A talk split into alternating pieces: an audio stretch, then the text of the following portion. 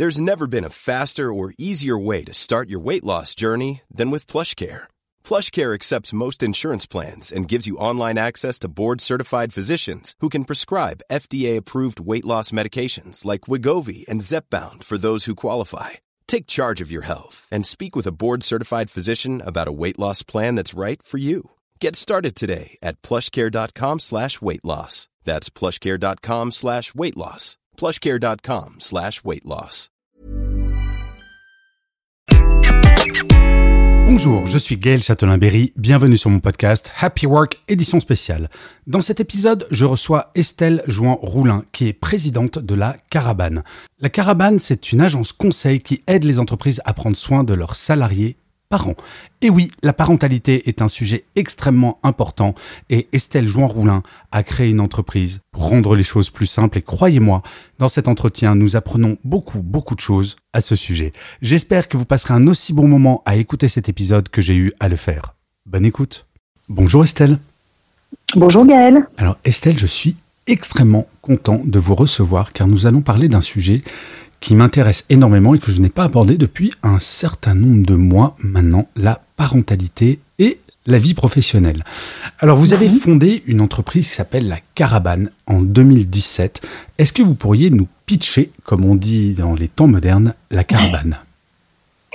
Euh, bah oui, avec plaisir. D'abord, je vous remercie beaucoup de, de me recevoir. Euh, alors, la caravane, en fait, la caravane a pivoté en 2020, mais la caravane, à l'origine, c'était des ateliers de philosophie et de dessin pour les enfants à partir de 5 ans. Ah oui, effectivement, c'est on- pour l'instant on est loin de la parentalité. On est loin de la parentalité et en même temps pas tant que ça, parce que avec ces ateliers philo, on intervenait déjà dans les entreprises, notamment sur un sujet très précis qui est euh, à quoi sert le travail. Et pour les enfants, le travail des parents est très anxiogène. Oui, c'est un vrai Euh, mystère donc pour tous les enfants. Il suffit de demander à ces Oui. enfants ou de les écouter quand ils expliquent notre travail, quand ils sont tout petits, Mm. c'est quand même assez rigolo. Oui, alors d'abord, ils savent pas très bien ce qu'on fait, mais surtout, ils ont une vision assez inquiétante du travail dans la mesure où, dans leur tête, euh, si t'as pas de travail, t'habites dans la rue, si t'habites dans la rue, t'es mort. Et ce que je trouve encore Mhm. plus grave, c'est qu'ils disent, si tu t'amuses à ton travail, ça veut dire que tu vas mal le faire et donc tu vas perdre ton travail. Et Mais ça, non. pour moi, c'est un vrai point de, Vous avez constaté un vrai ça point de douleur. On a constaté ça dans tous les ateliers philo qu'on fait sur le travail lors de Kids Day en entreprise, par exemple. Mais ça tient à quoi? Est-ce que ça tient euh, à notre culture ou à notre nature? Parce que j'ai le sentiment que associer travail et amusement dans l'absolu, quand on fait quelque chose qui nous plaît, c'est plutôt assez naturel. Euh, moi, je suis convaincue que ça tient à notre culture, parce que dans notre nature, quand on écoute euh, Stanislas Dehaene sur les fonctions cognitives des enfants en apprentissage, bah, c'est ludique pour eux. C'est même de l'excitation. Le- le- L'apprentissage, ça génère des, des, des molécules chimiques de plaisir et de joie et de récompense dans le cerveau. Donc, c'est vraiment culturel. Et en fait, les parents de ces enfants-là m'ont souvent dit ah là là mais en fait je suis complètement responsable Euh, tous les dimanches soirs je me dis ah merde on est dimanche soir enfin voilà les enfants ressentent ce Ouais. truc-là et puis euh, des parents qui déposent leurs enfants à l'école en leur disant bon ben bon courage Ah enfin voilà c'est- c'est idiot mais en fait ce, ce genre de petits mots dans le vocabulaire forcément ça biaise le truc Oui, complètement. Non, mais en Voilà. plus, il y a cette angoisse de la séparation. Enfin bref, il y a plein de... Quand ils sont tout petits, c'est vrai que c'est assez particulier. Et donc, vous, c'est en... avec ces ateliers, finalement, vous êtes aperçu qu'il y avait une problématique avec les parents, c'est ça? Oui, alors en fait, nous, on a, commencé euh, par ces ateliers philo avec les enfants qui étaient euh, absolument extraordinaires parce que les enfants sont les, vraiment les plus grands philosophes qu'on puisse rencontrer euh, dès qu'on leur laisse la possibilité de s'exprimer. Et puis en 2020, euh, confinement, j'ai formé tous mes animateurs à animer les ateliers en visio. Et puis, il y a une maman qui a acheté nos ateliers parce qu'elle n'en pouvait plus de bosser avec ses enfants sur les genoux. Nos ateliers, ils occupaient intelligemment les enfants pendant 1h30 par jour ni une ni deux. Elle en a parlé à sa DRH. Sa DRH nous a acheté des ateliers pour toute l'entreprise. Euh, et c'est comme ça qu'on a basculé dans les entreprises. Et ensuite, on a eu euh, un peu de presse, un peu de télévision. Et euh, là, y a, on avait une demande par jour d'une entreprise qui voulait acheter nos ateliers pour euh, occuper les enfants des salariés qui étaient au bout du rouleau.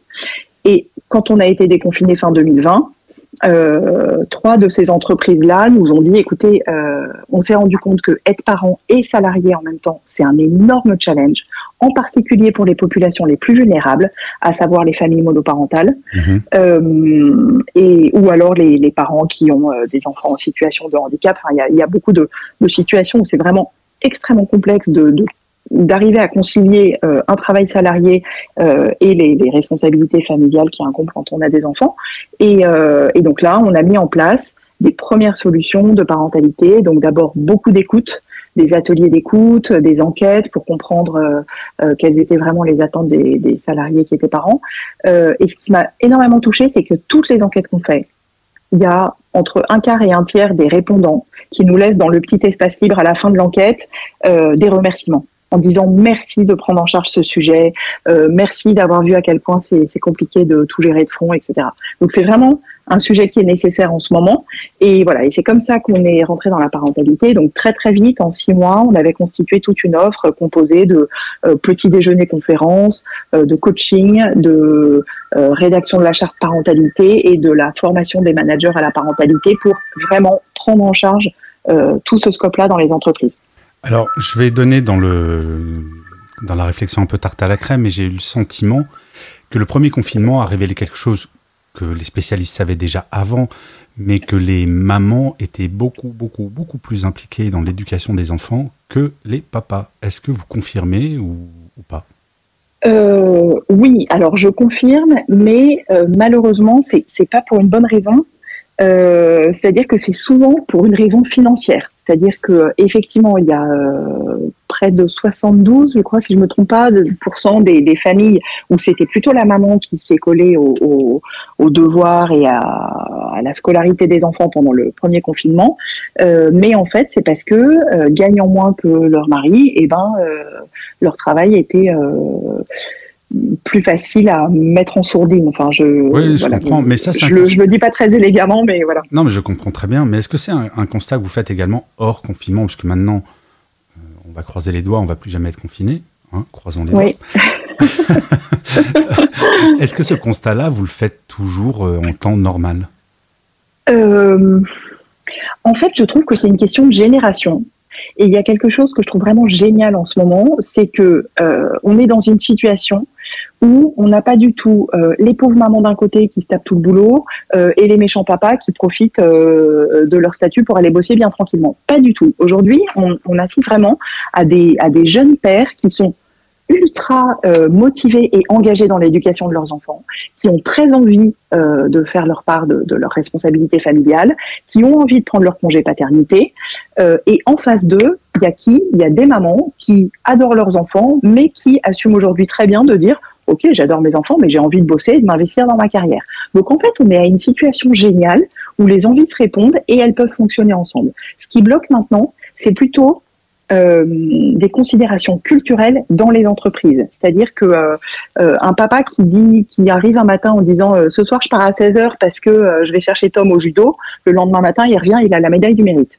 En revanche, s'il dit en septembre, bon bah cette année, tous les mardis et tous les jeudis, je pars à 17 heures parce que je vais chercher mon fils, je sais pas où, et ben là, ça va coincer énormément.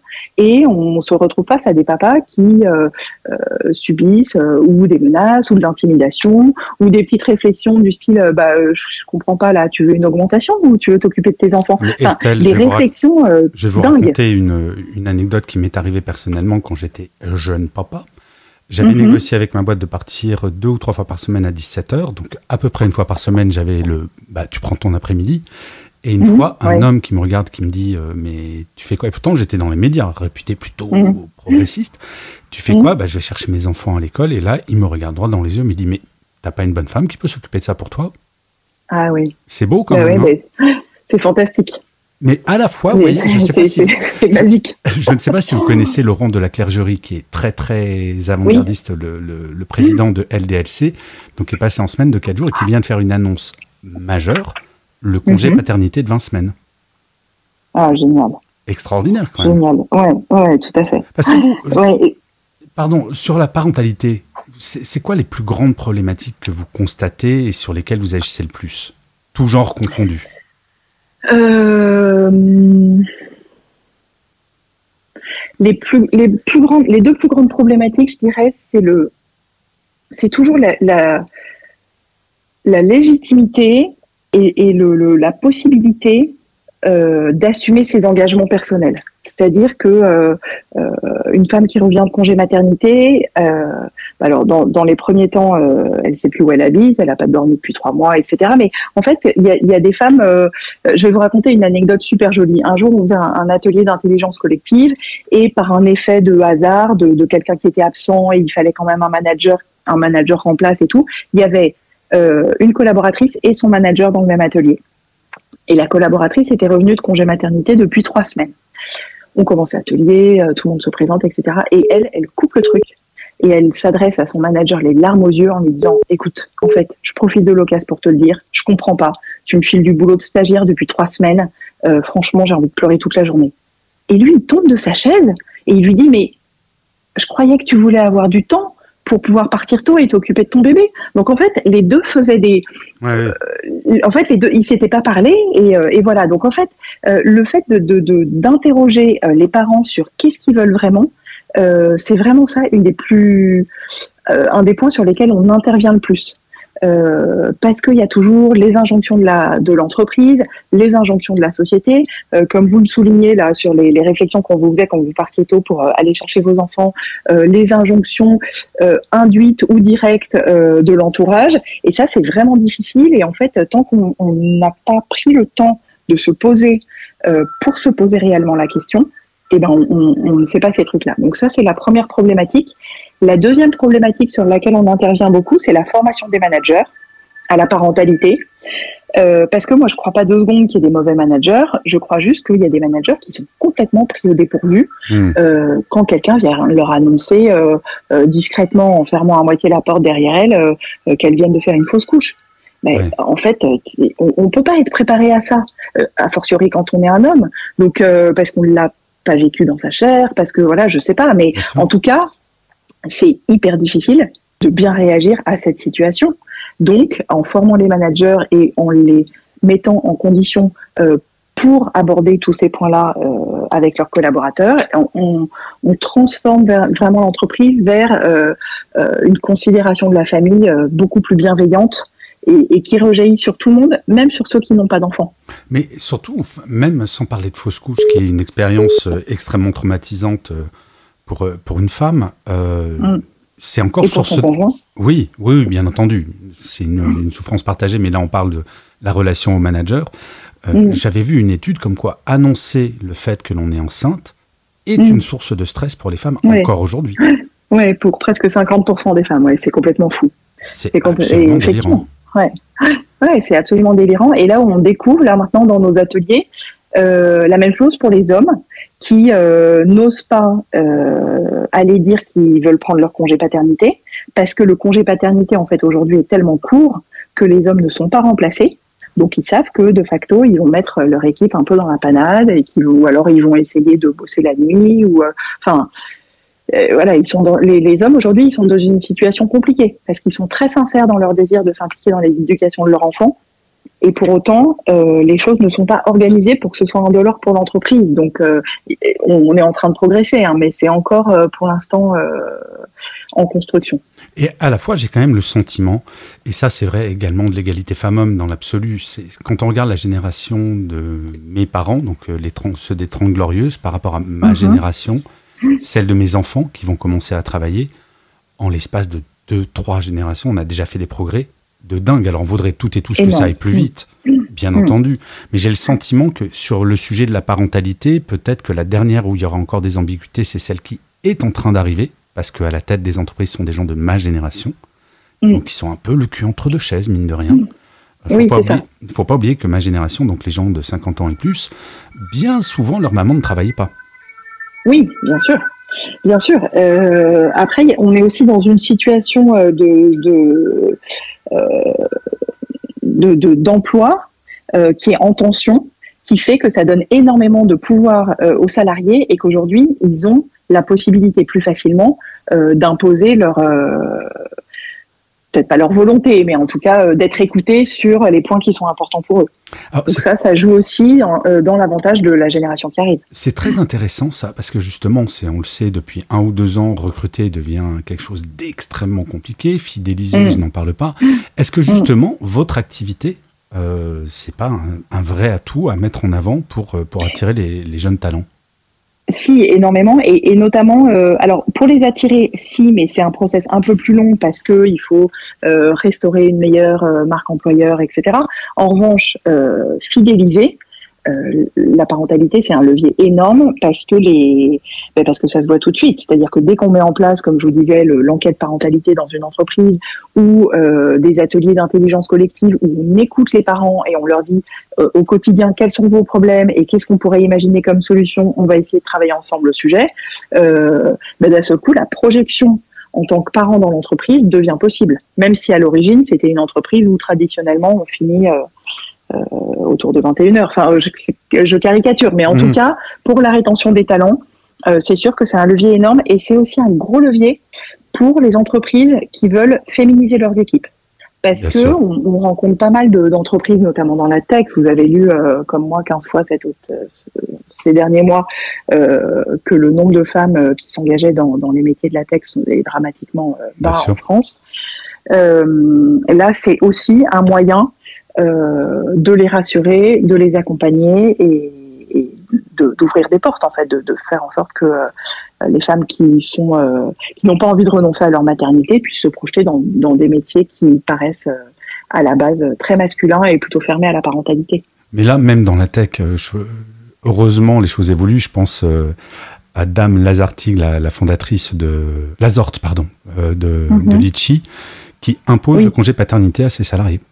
Ils bah, pas le choix. C'est génial. Ils ont pas en fait, tant qu'il ne sera pas imposé, tant qu'il sera pas imposé, on fera pression sur les hommes pour qu'ils ne le prennent pas. Et ça, c'est inacceptable. Enfin, non, mais c'est même c'est un homme par essence. Il y a le côté compétition, enfin un peu un peu stupide. Vous savez, les cow-boys et les Indiens. Et, hmm. pour hmm. faire ma frime par rapport à mon collègue qui lui a pris son congé maternité, j'ai montré que je suis plus motivé en ne le prenant pas. C'est assez classique, malheureusement. Euh, je, je, me posais une question. Euh, Est-ce que vous vous sentez une, une vraie évolution des, des, attentes de la part des.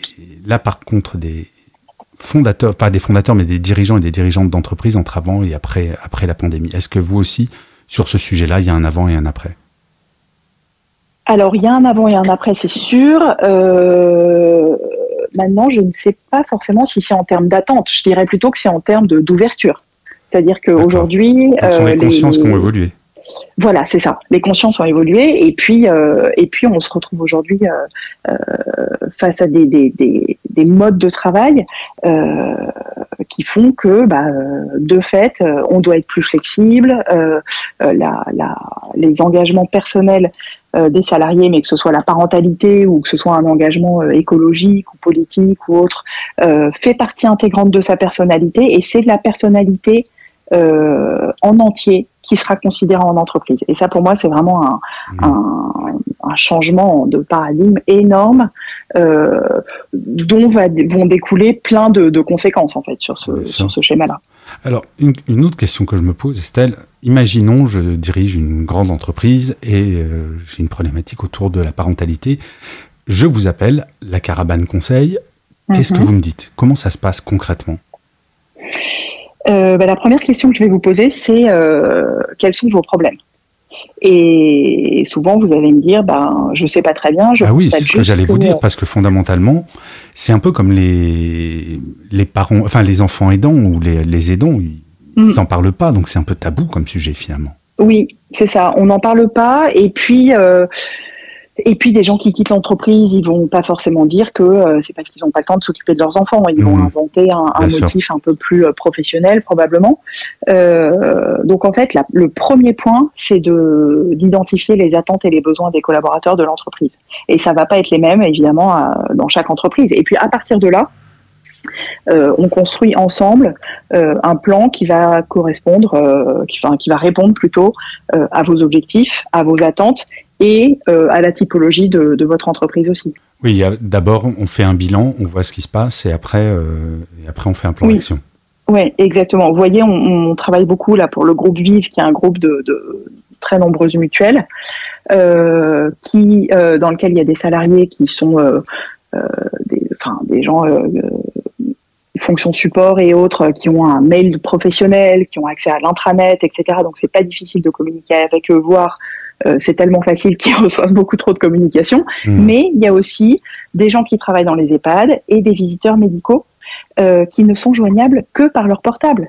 Et un des premiers ateliers qu'on a fait dans le groupe Vive, c'est comment est-ce qu'on peut communiquer avec les gens euh, qui n'ont pas de mail de boulot pour qu'ils soient aussi informés euh, des mesures parentalité qu'on va mettre en place pour que Mhm. ça profite à tout le monde et pas uniquement euh, aux gens qui sont derrière un ordinateur. Donc, vous voyez, ça c'est un truc auquel on s'attendait pas du tout. Et en fait, euh, euh, notre in- interlocutrice chez Vive est une femme extrêmement visionnaire qui nous a dit moi je ne mets rien en place tant qu'on ne sait pas comment communiquer avec tout le monde. Je veux qu'aucun salarié soit sur la touche.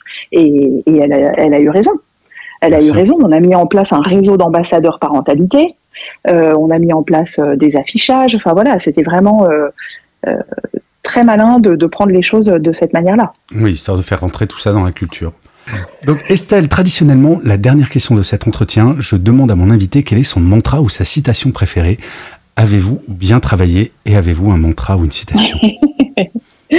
J'ai une citation euh, que, que j'utilise très très souvent euh, dans mon quotidien, qui est, figurez-vous, la, situation, la citation euh, d'un enfant euh, qui nous a dit ça à 6 ans et qui disait, on travaillait sur la liberté et cet enfant a dit, les enfants, ils sont plus libres que les adultes parce qu'ils ont le temps de penser.